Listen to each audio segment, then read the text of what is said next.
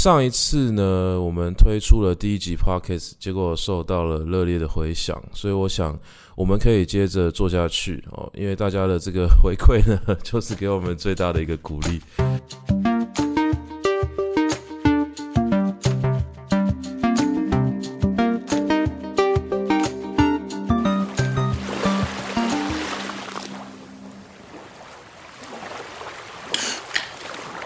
呃，为什么会？从第二集开始录了，对，我想大家如果有看的话，就会发现说，诶，奇怪，第一集到底在哪里？那答案是呢，没有第一集。呃，为什么要这样做呢？原因很简单，因为我们在讨论第一集到底要录什么的时候，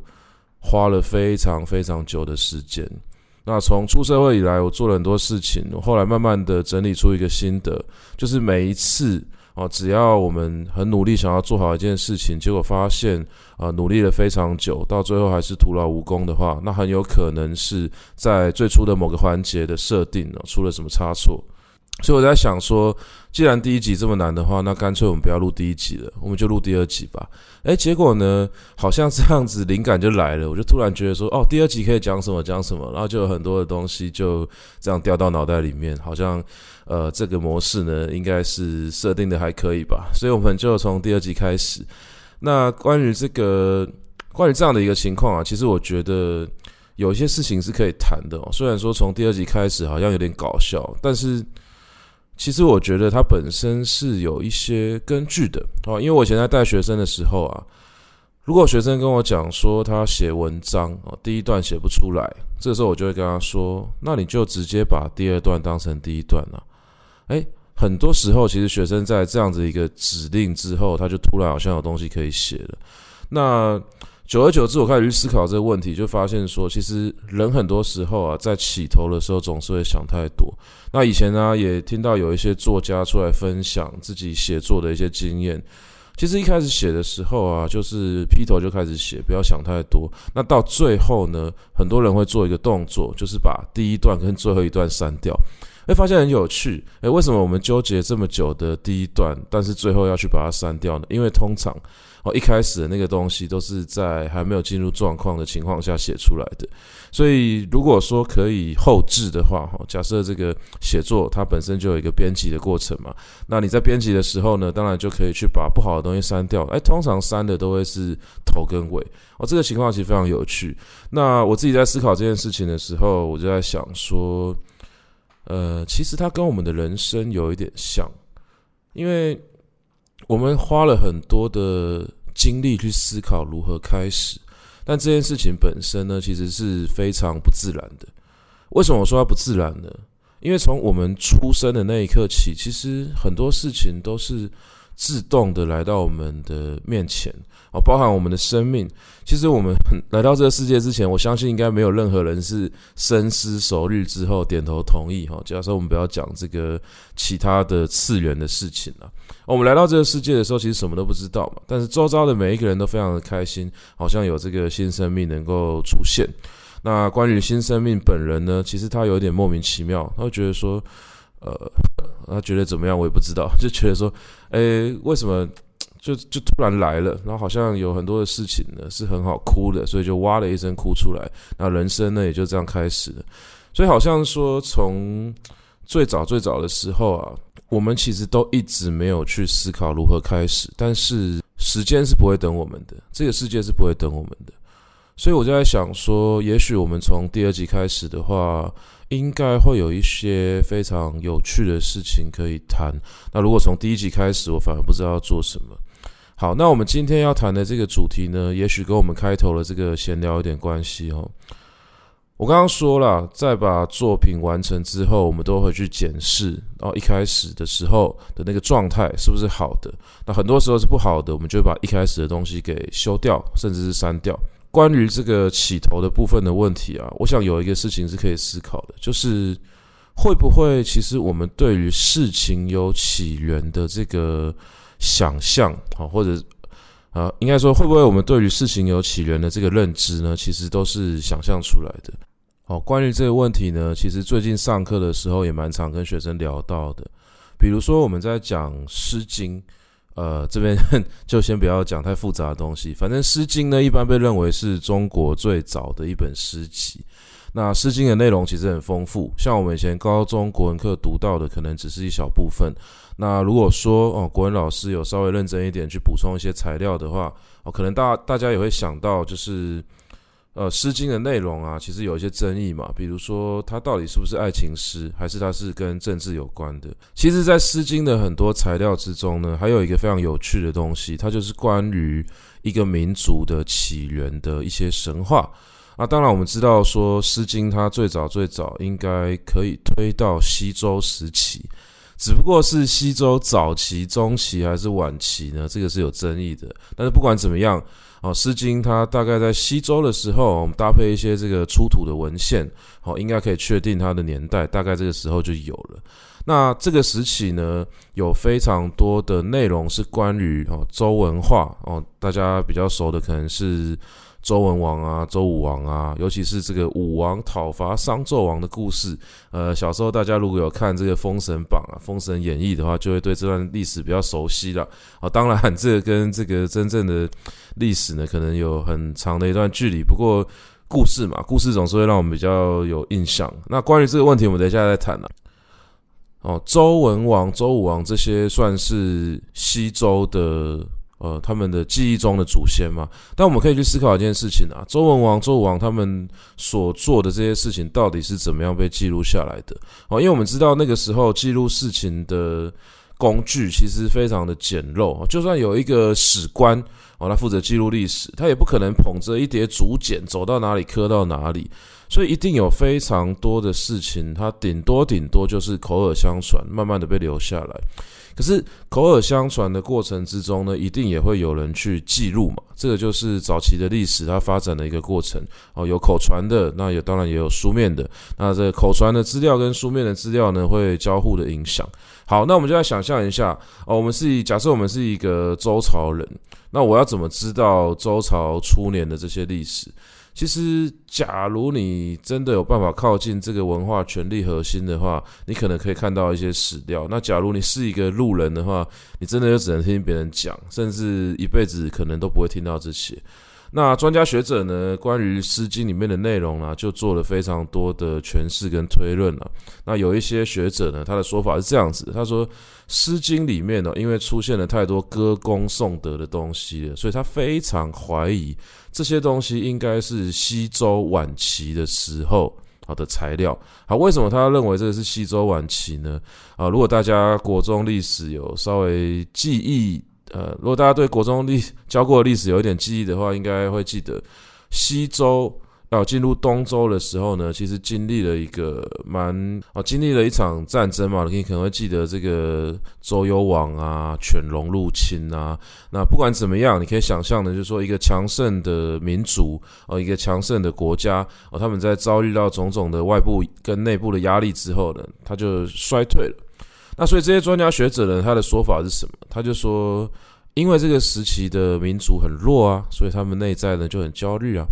当一个民族内在很焦虑的时候呢，他们会做什么动作？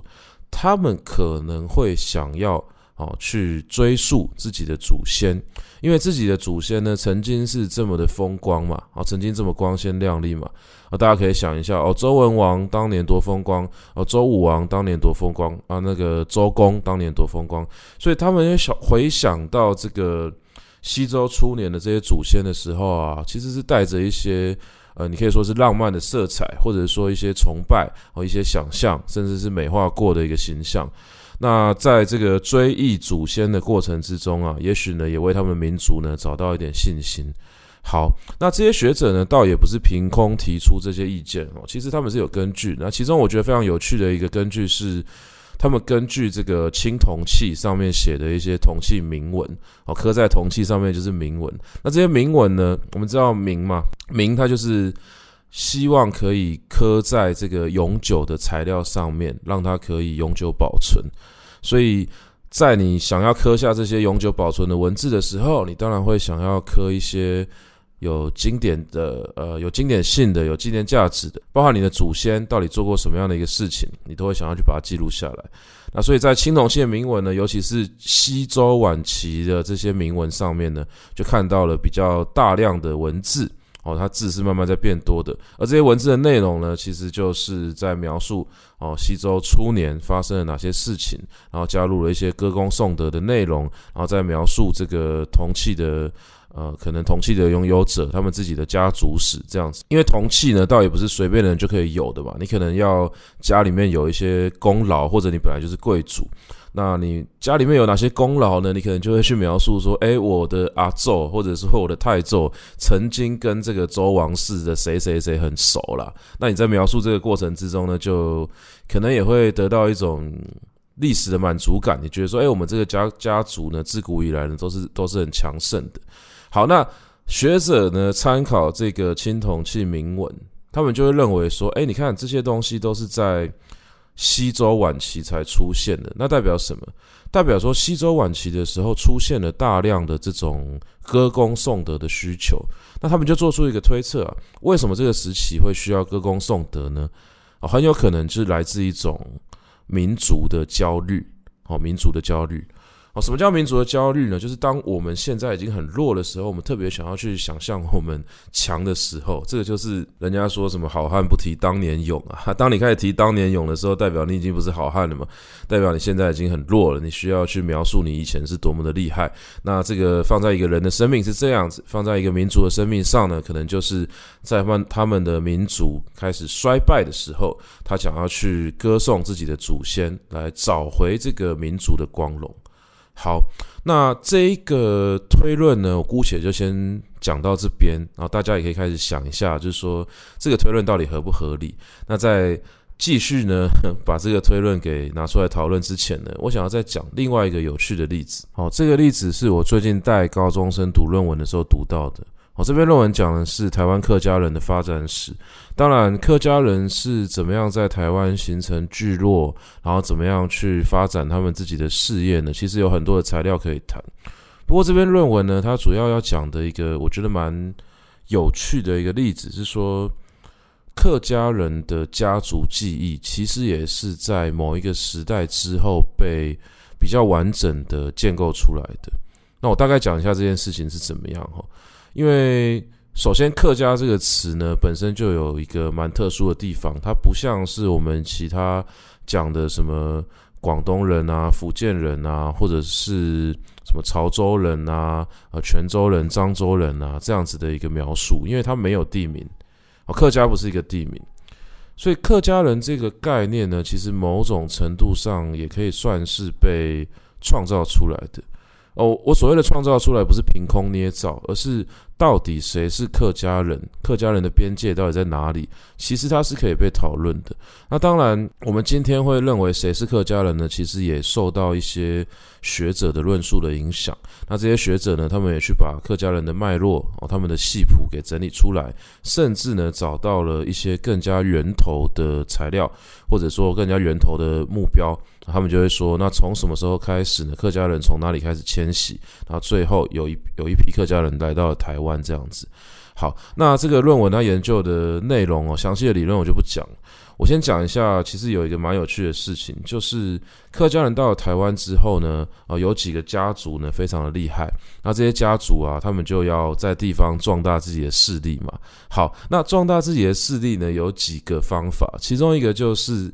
诶，小孩子多生一点，对，因为你的家族要能够强大，人总是要够多，所以当然他在这个家族的繁衍上面呢，一定会呃有，或者是说我们观察到，就是子孙比较多的，通常他比较高几率会比较强啊，这是一个可能性。但是还有另外一个更快的方法，那是什么呢？就是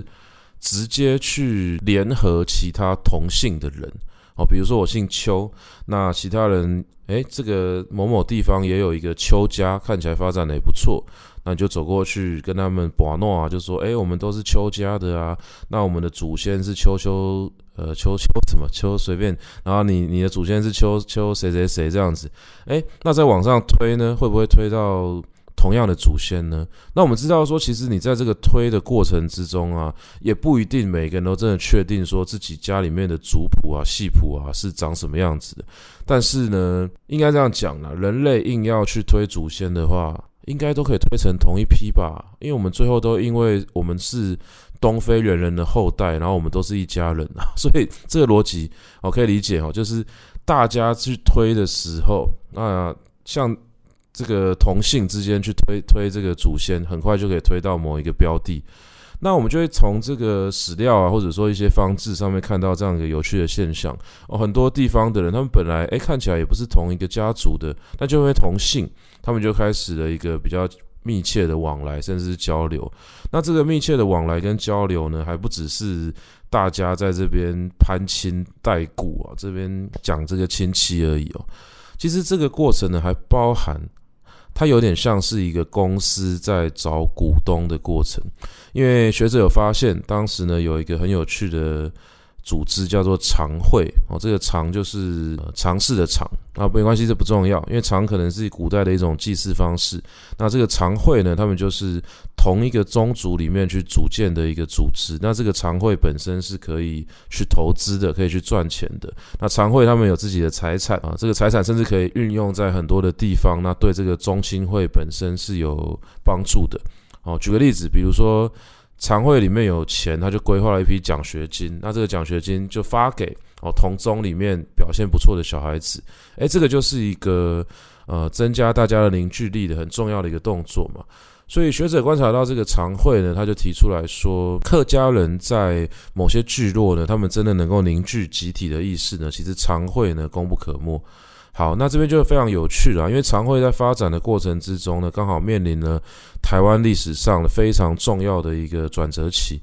这个转折期就是台湾变成殖民地了，哦，变成日本的殖民地。好，那台湾在日本殖民的初期呢，大家以前历史课本上可能读过这个所谓农业台湾，工业日本。好，那详细的这个产业内容呢，我没有特别去了解哦。至少有一件事情是可以肯定的嘛，就是。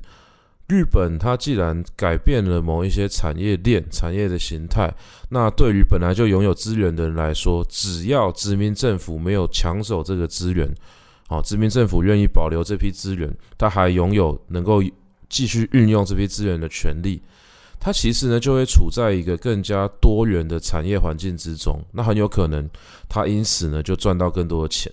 那事实上呢，我们观察到在殖民初期的时候。其实日本人的策略很单纯嘛，就是说，对于原本就拥有资源的这一群人呢、我当然不会把你们当成敌人，所以最好你来，你带着你原本的资源跟声望来支持我们的新政权。哦，这个其实我们在历史上呢，常可以看到这样的情况。我到了一个新的地方，我总是希望能够得到哦原本这些有势力的人的支持，我不会把所有人都消灭哦，不是一个焦土政策。好，那在这样的一个情况下呢，有一些客家宗族的常会。他也面临了一些局面，这个局面就是第一个产业越来越多了，那投资的项目也越来越多了。那既然可以投资的项目越来越多，可能就开始赚到更多的钱了。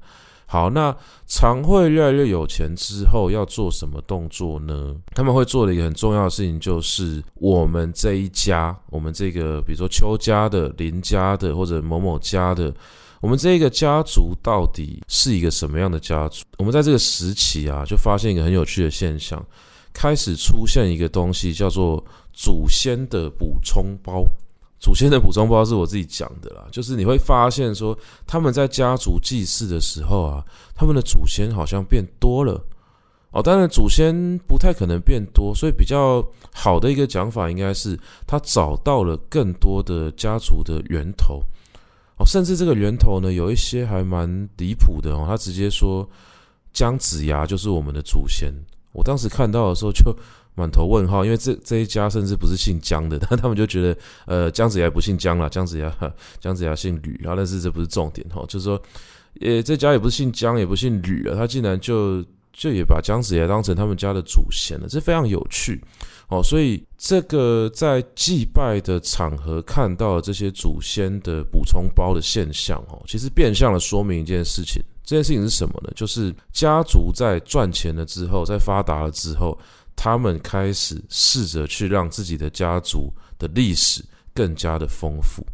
那当然要让历史更丰富呢，还有一个很重要的手段就是编族谱。那我不知道大家现在还有没有家里面的族谱，或者说有没有在注意这件事情。像我自己啊，我们家是陈家嘛，那陈家呢其实是有自己的族谱的。我也曾经去看过这个陈家的网站，虽然当时看的时候觉得蛮简陋的，但是觉得也蛮新奇的。那像在我可能念书的时候那几年哦。呃，清明节还没有这么多的事情，我都会跟家里面去扫墓。那我们家去扫墓其实是一个蛮浩大的工程，因为呃那个时候去扫墓的时候，我印象很深哈。我们会先在家附近的国小集合，然后我第一次去的时候就觉得说，现在到底是怎样？那个国小前面竟然停了五台游览车，我就想说奇怪，我的家族有这么大吗？然后果然。整个游览车里面，我认识的人不超过一半，更遑论其他四台里面到底装了谁，我不知道。但最后呢，这五台游览车总共一台大概四十个人，所以我们有两百个人，两百个人就这样浩浩荡荡的杀到了某一座山上，然后就走过一个很长的这个步道，然后最后来到了我们家的祖坟。然后这祖坟其实也修得蛮不错的，里面还有一些碑文。因为那个时候我好像。呃，应该对中文系蛮有兴趣的，所以我甚至还有一些职业病，我就去挑这个碑文上面有没有错字呢？好像也被我挑到一个，但不是重点。就是我会发现很有趣的是，在我进到那个祖坟之前，我都不知道我大成家是这么伟大的一个家族。然后在那个祭拜的过程之中啊，当然然后会有人负责主祭嘛。那每一个家族呢，就会按照自己的分支给站好。站在我身边的都是一些我要叫叔叔啊、叫姑姑的啊，这些都是姓陈的人嘛。那他他们可能是跟我们家比较近的亲戚。那其他人呢，我真的完全不认识。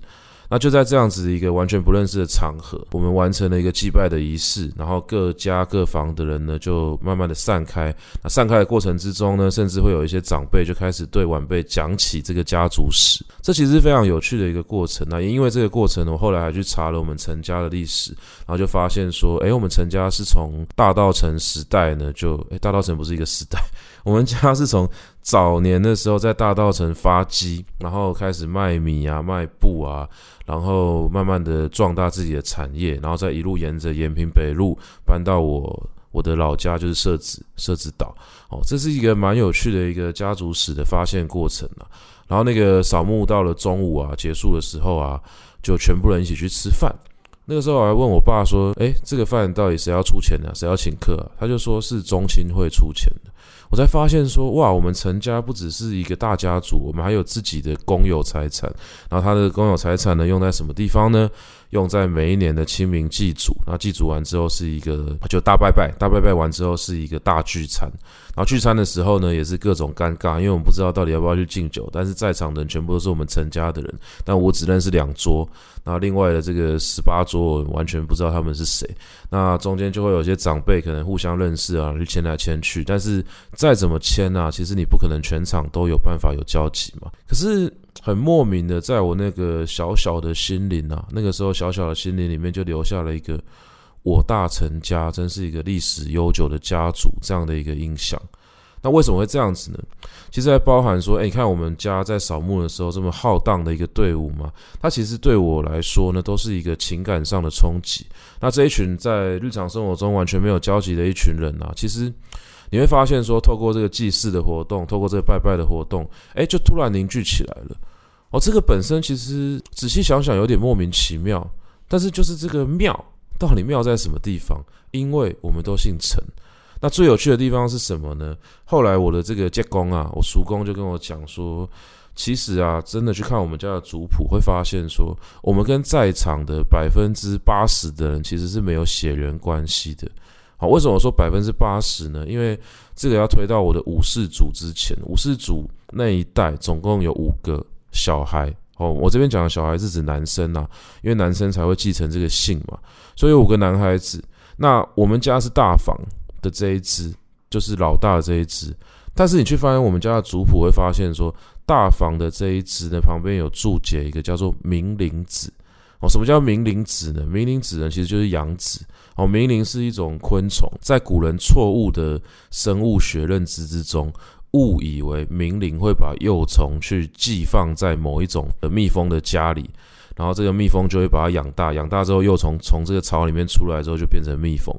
那古人没有发现说，其实那个幼虫是被当食物吃掉了。那他们还非常感动，就觉得说，哇，明灵真是懂得教育啊！那个要教小孩不能自己教嘛，要送去学校嘛。那学校老师就把它变成老师的样子，这就是教化的形状。好了，那我们先不讲这个明灵到底是多么可悲的一个昆虫。我们要讲的事情就是说，我们家五世祖是明灵子，那代表他是养子。那他那个故事是可以透过长辈的口中听到的哦，即便他他的真实性一定是有待商榷的嘛。那长辈是怎么讲这个故事呢？他说，当初我们家的这个祖先哦，就是六六世祖，他没有小孩，那没有小孩，可能家里面老婆生不出来，还是怎么样哦，就是有有这样的状况，所以他就娶了另外一个老婆。他在续娶之前呢，就有领养一个可能隔壁的小孩。那领养隔壁的小孩呢，就是我们家吴氏族哦，就是陈某某这样子。那当然，我们整个家族呢，就是这个陈某某的小孩子。所以你硬要说的话，把整个两百人切成五等份哦，就是分别有五房，其中有一房根本不是你们陈家的血脉啊。那我跟这群人其实没有血缘关系。那这个就非常有趣了。为什么我依然可以在这个过程之中找到一种凝聚感呢？我会发现说，其实华人在找凝聚感的时候，这个姓氏是蛮重要的一个标签、一个符号嘛。所以像我妹啊，我妹那时候听到说什么我们的祖先竟然是养子的时候，她就哭了。为什么会哭呢？因为他突然不知道自己姓什么。他想要知道那个被领养的小孩到底原本姓什么，然后我那个家里面的长辈一时之间也不知道怎么安慰这个，就是突然发现自己失根的小妹妹哈，所以就就说啊，邻居的小孩。应该也姓陈吧，因为都住在一起嘛，所以应该是陈家庄，所以不用担心了。你还是姓陈这样子。好，所以就这个很有趣，说为什么对小孩子来说，这个情感的影响这么的纯粹呢？我们姓陈，我们就是一家人，但实际上我们有血缘关系，但血缘关系好像也不重要。那我们再回去看这个客家人的这个发展过程，我们也找到一些材料，发现说，诶，比如说这个林家的人啊，他们就北上祭祖，那你觉得好奇怪哦，因为我们找的是南部的客家人的材料嘛，那他们应该是在南部去祭祖啊，不管你要祭的是开台祖，就是第一个来到南部的，还是说，呃，甚至你要回到中国的这个原籍哦，原乡去祭祖，你都没有北上祭祖的道理啊。结果呢，我们发现一件很有趣的事情是，学者发现说，这些人的祭祖啊，其实是比较像是一种家族的联谊活动。你就可以想象，我们以前要联络感情，会加入什么会？什么会？像学生的时候，如果去联谊，你总是要找一个目的，比如说一起去唱歌，一起去吃饭，或者一起去怎么样。那如果你长大之后加入一些呃什么什么会啊，那他们还是会有一些活动嘛，总不会说平白无故把一群人聚集起来。所以小至吃饭嘛，那大到当然是大家可以，比如说一起去打个球啊，去呃踏个青啊，或者说去哪里旅游啊。那结果没想到，在早年的客家人，他们落感情的方式是拜拜，对，就是祭祖。那这个祭祖本身呢，其实就有点像是说确认了我们都是同宗的这件事情。而且呢，其实他们还不一定讲客家话哦，所以客家话这个语言当然是。有它的凝聚力哦，你讲同一个语言，本来就会让你感觉到一种亲切感。可是语言本身也不一定能够作为一个民族的边界，那反而是那个时候，当他们民族在壮大的时候，哦，在壮大的时候，他们就会去用各种不同的方式去凝聚彼此。那回来讲到这个日治时期的这些家族，他们不断的在壮大了，他们就开始去做一个动作，这个动作就是编修族谱。所以我们发现说，很多的这个族谱啊。或者说有一些这个家族的祠堂哦，祠堂你可以把它想成是古代的宗庙，就是说去拜我们共同的祖先嘛，有点像是我们我去扫墓的时候去的那个那个祖坟，它也可以算是一个祠堂。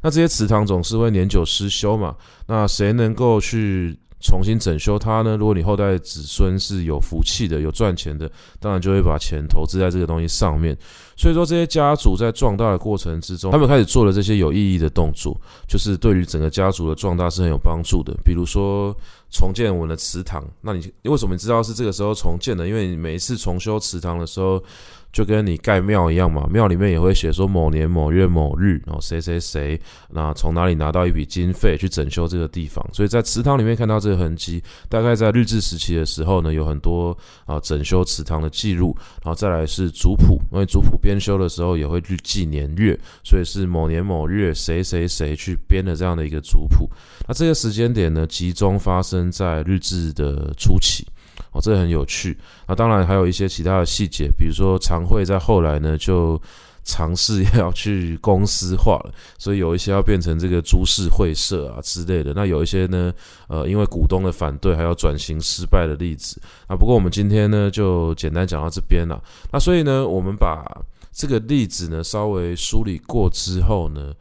有一个非常有趣的现象，大家可以回想一下我们前面讲的这个西周的《诗经》，还有这个青铜器铭文的例子。我们前面讲到说，因为学者观察到西周晚期的时候，可能有一个民族焦虑，那这个民族焦虑呢，让他们做了很多的歌功颂德的青铜器铭文。那有一些学者呢，就根据这个东西来推断《诗经》里面的这些关于民族记忆的，关于呃。这个民族开国的神话的这些内容，应该也是产生于西周晚期。那对比于我们在客家人身上看到的一个例子，我会发现说有一个想法上的矛盾。好，这个矛盾是什么呢？就是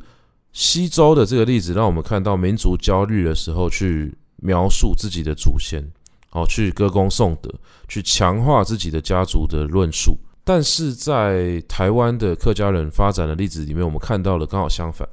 我们看到的是客家族群在发展的时候，他们因为哦家里面因为参加了日本的种种的产业，变得更有钱了，所以说家族壮大之后，才去编修族谱跟重建祠堂。哦，假如编修族谱跟重建祠堂，我们可以把它看成是一种对家族史的重建的过程、重构的过程，甚至是。重新透过描述去创造一个家族神话的过程，我们就会发现说，诶，一个家族是在你过得越好的时候，历史变得越悠久的。哦，你得到了这个很多的钱，你开始去修建你的祠堂，你每一年都有办法去大拜拜，去凝聚越来越多的人，然后你的祖先呢，面貌也变得越来越立体，越来越鲜明，甚至越来越丰富。你还可以还可以去呃外挂这个祖先补充包这样子。哦，这个其实都非常有趣啦，所以。它跟这个西周的例子其实就蛮矛盾的嘛，因为西周是讲说民族焦虑的时候、衰败的时候才去做这个呃祖先的追忆，但是客家人呢刚好相反，客家人刚好相反。那如果说我们从这个角度去思考这件事情的话，其实也有学者认为说，你直接把《诗经》断定成西周晚期的作品，其实是有点草率的。哦，因为青铜器呢，可能受限于这个器物发展，就有可能你发展到后期，你这个铸造的功力越来越好，所以字越来越多。那我们知道歌功颂德其实有时候是很啰嗦的，所以你如果字够多，你才有办法把这个文章放进去。所以你倒也不能说到了晚期的时候出现大量歌功颂德的东西，就一定是一个民族的焦虑。那更何况《诗经》，它其实。有可能是口耳相传的，有可能是抄写加上口耳相传，所以在这个过程之中，你也很难说到了焦虑的时候才产生这个对早期祖先的歌颂，这样的一个情况。好，那不管怎么样啦，这是一个学者的考据问题。但我们从这两个例子里面看到一个很有趣的现象，就是什么？就是。历史哦，祖先这些民族的记忆其实是被创造出来的。好，以前在带学生写作的时候啊，学生常常问我一个问题，就是说老师可不可以虚构？其实你想一下，可不可以虚构这个问题，就会发现说这个问题有点难回答。因为对我来说，任何透过文字记录的东西，基本上都是有虚构成分的。哦，就算我要描述我昨天啊去了什么样的餐厅吃饭，但是。这个餐厅经过我描述之后，一定会带着某一些色彩。那如果说我的这个口语表达能力很好，我的呃叙述的能力很强，甚至我讲得很生动，所以看起来这个故事就会变得更强了。但是这个故事同时也会离餐厅以及我吃饭的经验的本身越来越远。这意思就是说，当我们拥有很强的叙述事情的能力哦，简单来说，我们故事讲得够好，故事就会把历史的真实给吃掉。这个是一个绝对会发生的事情啊。好，我们没办法透过任何材料去还原历史的真实。就算你有办法穿越时空，一旦你透过感官在看一个世界的时候，你就只能够接收到你所看到、你所听到的，跟你所想到的。不管怎么样，如果我们认为历史的事实有一个全貌的话，我们现在是拼凑不出来的。那我们就必须要透过一些材料去想象啊。可是这些材料在记录的过程之中，哦，就算这个记录的人再怎么诚实啦，只要他用文字或者用其他的形式。你去记录的时候一定会失真嘛，你一定不可能百分之百去保存这些东西。所以说，当学生问我说写作可不可以虚构的时候啊，我都会问他说为什么要虚构？那他跟我说，因为有一些东西他忘了。但是我就跟他讲说，既然忘了，你就说你忘了。那如果说你全部忘了，就不要写。如果说你记得某一部分，你就不要把注意力放在你忘掉的那一部分，你应该写你记得的那一部分。好，我想应该很多人都有类似的例子，比如说在开同学会哦，假如大家有被邀请的话，当然也有可能是呃其他状况我就不讲了哈，就是开同学会了，我们假设有这样的一个情况，那你就会发现说，每一个人记得的小学啊、国中啊，其实是有落差的。我像我自己开同学会的时候呢，就会听到一些同学讲我以前的故事，你就会发现说，对。那些故事听起来都很真实哦，包含我们的校园啊，它的种种的教室的配置啊，班上同学的一个关系啊，其实讲起来都很生动哦。但是我的脑中真的一片空白，我完全想不起来到底当时我为什么要做这件事情。所以这个时候我的记忆就只能透过我的国中同学、我的小学同学去帮我修复。好，我说修复啊，其实是不是修复也是有待商榷啊。但是姑且当他们讲的是真的，那他们就在帮我修复我过去的记忆嘛。那同时，因为我本身也记得蛮多事情的，所以每次开同学会的时候啊，我也会去讲一些以前的故事。那讲着讲着之后，就发现说，哎，也不是每一个人都有记得这些，所以这很有趣，就好像说每一个人各自带走了一片历史。带走了一片当时的东西。那在事后，我们因为呃某一些元素啊，啊，事后我们因为某些因素又聚集起来了，然后我们就去对照说，诶，你带走的是什么？你带走的是什么？而这就让我想到，其实你想象一下，很多古书在编的时候不也是如此嘛？因为他们就是收集各地的材料嘛。比如说，我们今天可能会认为说，《论语》就是孔子讲过的话。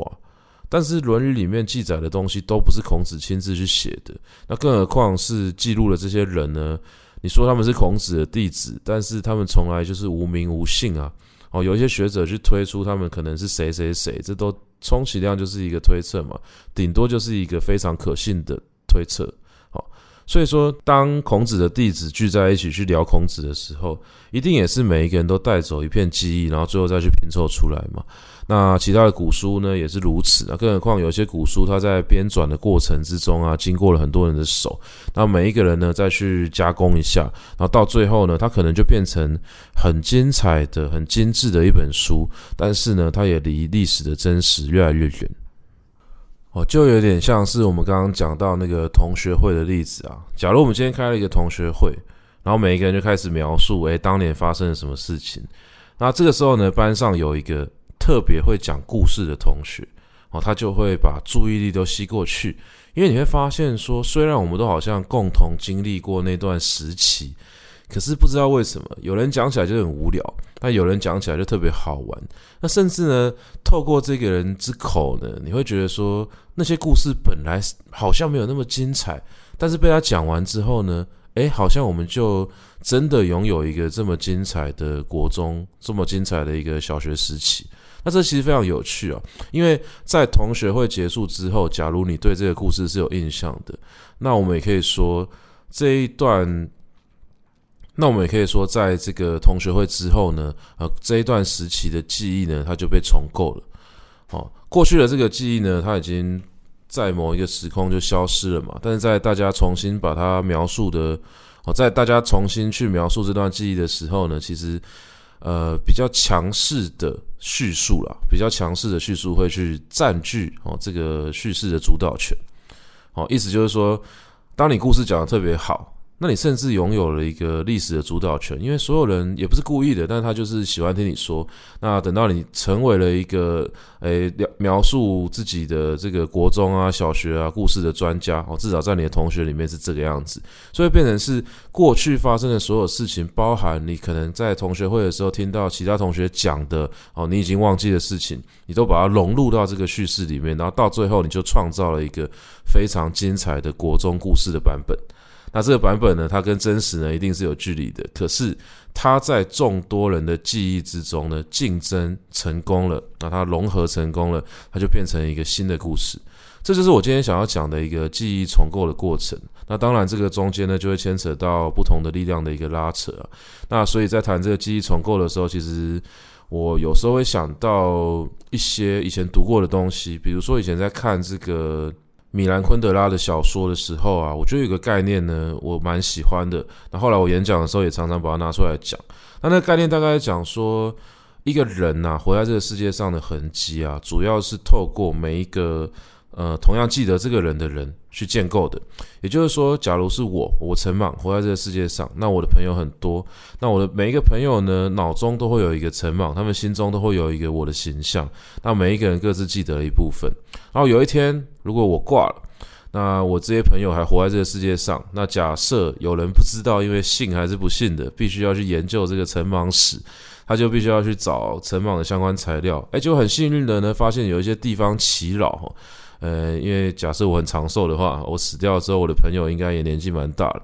那他们就变成这个耆老，变成一些需要被访谈的对象啊。他如果他们还可以讲话的话，好，那他们就会开始说哦，陈莽当年啊，怎么样怎么样啊，就会讲到很多我过去的事情。那这些材料呢，就是非常重要的口述历史嘛。那在拼凑陈莽的一生的时候呢，你就会用这些材料呢去做很多的叙事。那你会去把这些材料给融合整理一下，然后剔除掉一些可能明显矛盾的地方。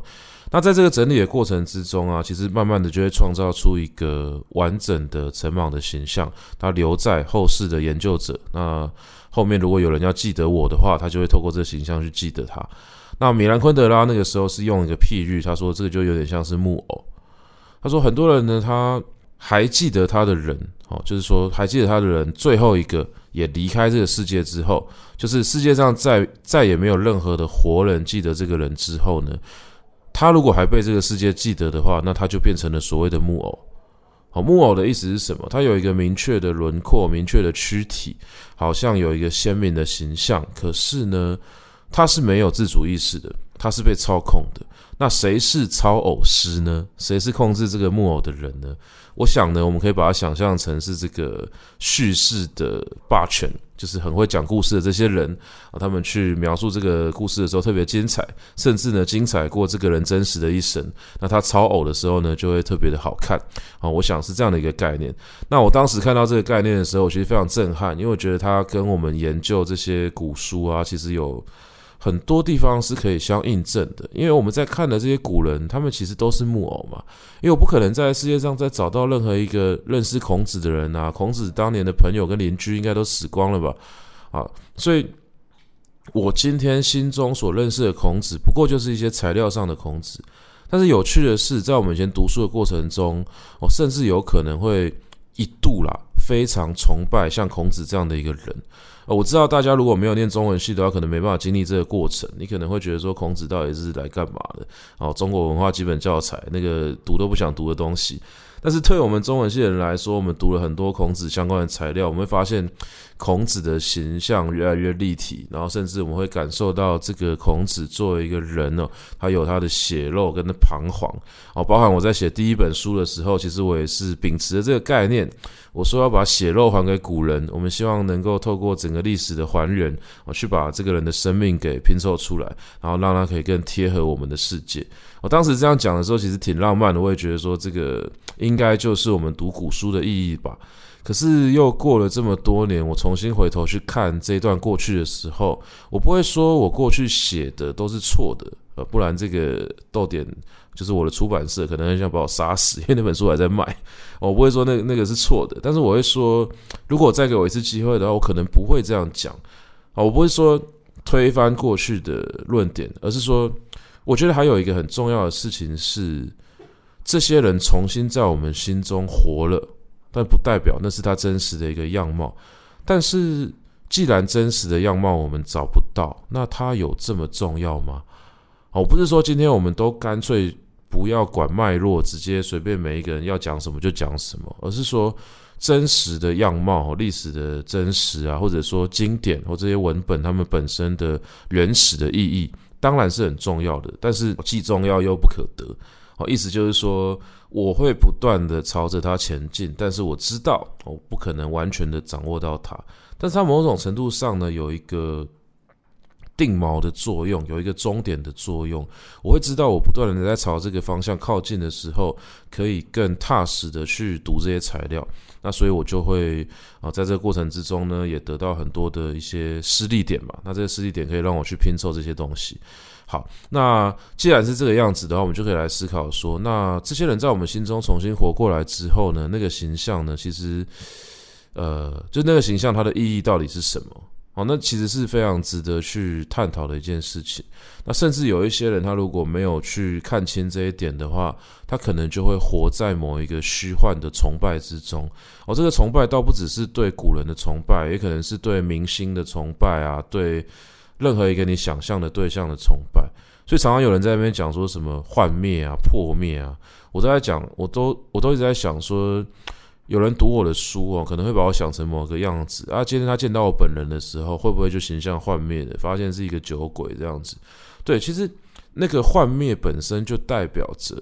本来的那个认知就是想象出来的嘛。哦，你还不能够说那个认知是全部是别人做给你的哦，因为其实你自己没有去加入这些情感的互动的话，那个形象是做不出来的哦。单方面是做不出这个形象的，一定是双向的。一方面是。啊，材料给了你什么？比如说古书给了你什么，或者说唱片公司怎么包装一个歌手或明星？那接收者呢，他也会带着他自己的想象去理解这个人哦，去想象说他可能的样子是什么。那慢慢的在产生一些可能有幻想的成分吧。那如果说他的精神或想象力又再更丰富一点的话，他就会幻想这个人可能是什么样子。所以我们常常看到说有一些人呢、啊，他在想象的过程之中，最后就迷失了嘛。哦，这个例子也是有的。好，所以说不管怎么样啦，这些形象它是被双向的创造出来的，我也不会认为说它完全是没有意义的，甚至我觉得它可能在某些地方代表了几乎全部的意义，哦，几乎全部的意义，因为我们没有办法掌握真实，但是我们可以在这些形象里面去找到一些生命进行的方式啊，甚至是用一个比较简单的词来讲啊，这些形象比较有生命力啊，好，比较比较像是活着的东西。好，那米兰昆德拉的那个故事呢，其实也常让我想到以前看的一部电影嘛。如果说大家有看过的话，应该就蛮好想象的。那个电影就是《可可夜总会》哦，《可可夜总会》呢，为了不要让没看过的人被我爆雷哈，我就简单讲一下它的故事设定就好了，不要讲剧情。那那故事其实是什么？就是说。在这个世界的彼端呐、啊，有点像是一个彼岸，另外一个世界的一个概念的，住着灵魂嘛。就是你从这个世界死亡之后，你的灵魂就会哦走过这个奈何桥。诶，可可夜总会里面应该不是奈何桥，但差不多啦，就是过那个桥之后呢，就哎，等下奈何桥是要投胎的桥，哎，他不管了，反正他就是经过一个桥之后，走到了另外一个世界。那走到另外一个世界之后，他就住在那里嘛，他的灵魂可以继续永存在那个地方，除非。这个世界上再也没有人记得他，那所以第一个从那个世界消失的人就是一些。边缘人哦，所谓灵魂也有边缘人哦，灵魂灵魂的边缘就是孤魂野鬼嘛，因为孤魂野鬼没有人祭祀他，没有人记得他的姓名，记得他活在这个世界上的痕迹，所以他的灵魂就会在另外一个世界蒸发。那有一些人呢，他会留存下来哦，比如说他的朋友还活着，那他在他朋友心中的形象就会支持他在另外一个世界哦有存在的理由。那比如说他的子孙还活着，那子孙甚至会怀念他，会祭拜他，所以他就是永远被大家记得的人，他的灵。灵魂呢就不会消失，那这其实非常有趣啊，因为这个跟米兰昆德拉刚刚给我们的那个故事的那个意象有点像哈。呃，这些人呢在另外一个世界，其实他们在那边活得怎么样，我们并看不到啊，我们看不到。但是他在我们这个活人的世界，会成为某一种木偶一般的存在。哦，当然，可可夜总会可能没有讨论到这么复杂哦，他就是讲一个有张力的故事，我觉得非常好看。但是我自己看可可夜总会的时候，呃，不知道为什么职业病吧，我就一直想到孔子。我就在想说，可可夜总会如果彼岸的世界有一个超强的灵魂的话，那像什么耶稣啊、苏格拉底啊、孔子啊、佛陀啊，他们应该都活得超级好。因为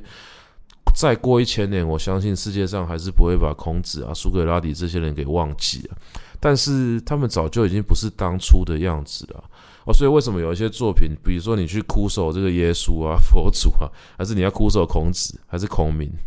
呃，好，就是你哭守这些人，大家会觉得很有趣，因为其实都没有人知道他们真正的样子是什么嘛。那你透过现在的社会、现在的生活氛围去重新理解这些人，他们被创造出来的故事就就蛮有张力的，蛮有蛮有这个戏剧效果。那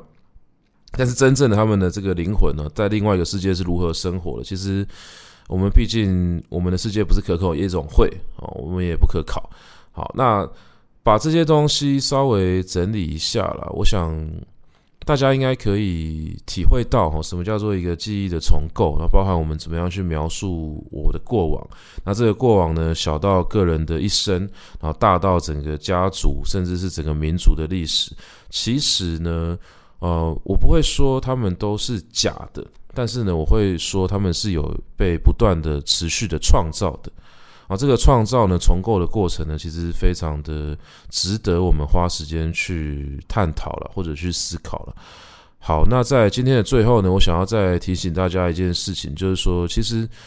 好像说这个木偶的概念呢，会让我们觉得说，嗯，还是活人好哦，最好是有我的朋友可以记住我的故事，不然的话，靠后人去描述一个木偶，木偶只会越来越失真呢。那如果我的我的这个朋友呢，至少他不会乱讲话吧？但是我跟你讲错，你的朋友就是会记错你发生的事情。呃，我最近呢遇到一个非常离谱的事情，就是我有一个朋友，我们姑且把他称作这个东区阳光男同志，哦，这几个是一些标签啊。东区呢是事实，阳光是主观，那男同志也是事实。好，就是东区阳光男同志的这位友人呢。他在好几年前的同志大游行的时候啊，就鼓吹我在同志大游行的时候，呃，用一些裸露的装扮来吸引大家的注意。简单来说，叫我脱衣服啦。我当然不要啊，我就跟他说我那个身材又不好啊。他就说你不懂同志的品味。我就觉得说，同志也是有很多身材很好的吧，他们的品味，这个不管怎么样，我就是觉得。我没有什么资格在那个场合去 裸露，但是因为这个朋友呢，他就是极力的鼓吹，甚至是希望说把我包装成某一个形象，然后在最后这个种种的推脱之后，哦，同志大游行当天，我还记得我穿着一个白色的短裤跟一个紫色的背心，我觉得这个是我很努力的想要维持一个呃这样的一个形象，然后就去参加了，结果没想到呢，到这边这个我朋友还是非常不满意，他觉得说你穿太多了。呃，好吧，那在这个一番推脱之后，最后呢，在这个游行我们快要走到终点的时候，某个转角他就勒令我脱掉我身上的上衣，说要拍照。他说：“你现在给我脱，现在脱。”我就是，我就只好脱啊，我也不知道为什么。那在脱掉的时候就觉得说：“天哪，我身上的体脂肪好高！”我还抱了我们家的这个小狗瑞布，瑞布是一只法斗，我抱着它去游行。那我甚至我就用小狗挡住我的肚子，因为我不希望我这个没有六块肌的形象变得太明显。然后那几张照片被拍完之后，事隔多年，没想到这位东区阳光男同志朋友呢，竟然忘记了很多重要的细节。其中一个最重要的细节就是他忘记他叫我脱衣服这件事情，乃至于他最近在他自己的 Podcast 上面，他他自己的自媒体的节目，他就讲说，嗯、陈莽是一个很乐于在同志面前展现自己的人，他平常会穿一些短裤背心到处走来走去，然后呢，去这个呃符合同志的这个审美跟品味，那他也不呃也不介意人家误认为他就是一个同志哦，那把自己打扮成一个就是同志族群可以接受的样子呢，甚至借此呃这样的穿着来吸引同志呢。比如说有一年这个同志大游行的时候，哎，不知道为什么陈莽就把衣服脱掉了，还叫我帮他拍照，我真的是觉觉得这个抹黑啊、造谣啊，这个记得的人的当时都不是这样子想的。但是，哎，我这个朋友他把这个细节忘得一干二净之后呢，看着几张照片，看图说故事，所以你说。呃，在我朋友描述之下呢，我就变成一个喜欢穿着桃红色的短裤跟背心，平常跑来跑去的这样的一个人。然后在同志大游行的时候呢，更乐于的去展现自己的肉体来吸引同志族群啊，甚至也不不介意人家误认为我就是一个同志，就是这样的一个形象，跟当时的事实呢相去了十万八千里。但是。当这个自媒体哦，他录了一个 podcast 去说这件事情的时候，哎，听到人怎么办呢？那我要怎么样去平反呢？我这个事情我只会越描越黑啊！所以我今天在这边用我自己的 podcast 重新描述了一次当时的正史。我真的没有故意在同游的时候脱衣服，我是被逼的，我不是自愿的。好，那这个 就是顺便跟大家讲一下，即便是你身边最亲爱的朋友呢。他也会记错，因为他不是故意的嘛。我相信他真的真的忘了，就是他也会记错关于你这个人的很多事情。所以其实我更愿意相信一个说法啦，就是记忆都是被建构的，但是这个建构的过程之中，其实更反映了生命的真实，因为我们并不依靠真实的记忆、真实的这个历史事实来活下去。我们靠的是我们对于记忆的一个认知，甚至是信仰。因为我相信我曾经是一个什么样的人，所以我才能够用什么样的姿态继续活在这个世界上。那我想，其实很多时候，在我们去挖掘自己的过去的时候，我们会发现说，有一些记忆看起来是不堪回首，但是只要我们现在有能力的，能够去面对这些，其实我们是可以。站在这些基础上去活得更好的哦，倒也不是说我们要篡改我们自己的记忆啊，只不过说随着年岁的增长，随着我们遇到的事情越来越多，我们总是有更多的方式可以去面对曾经发生过的这些事情。那在这个记忆的拼凑、还原、重构的过程之中，啊，如果说哦，我们的生命力够强的话，我们也可以。把过去的自己，同时变成了这个生命的一部分。我们建立了自己的一个生命的叙事。那如果可以的话，希望大家啊去思考这个过程，然后也可以因为这个思考呢，成为一个就是成为一个更好的人，或者说获得一个更好版本的自己了。好，那我们今天的这个节目呢，就录到这边。感谢各位，这是我们的第二集，第二集的海边的人夫卡陈莽立场的 Podcast。那如果说，我们这个顺利的话呢，我们还会再继续录后面的节目。感谢各位，希望大家多多支持。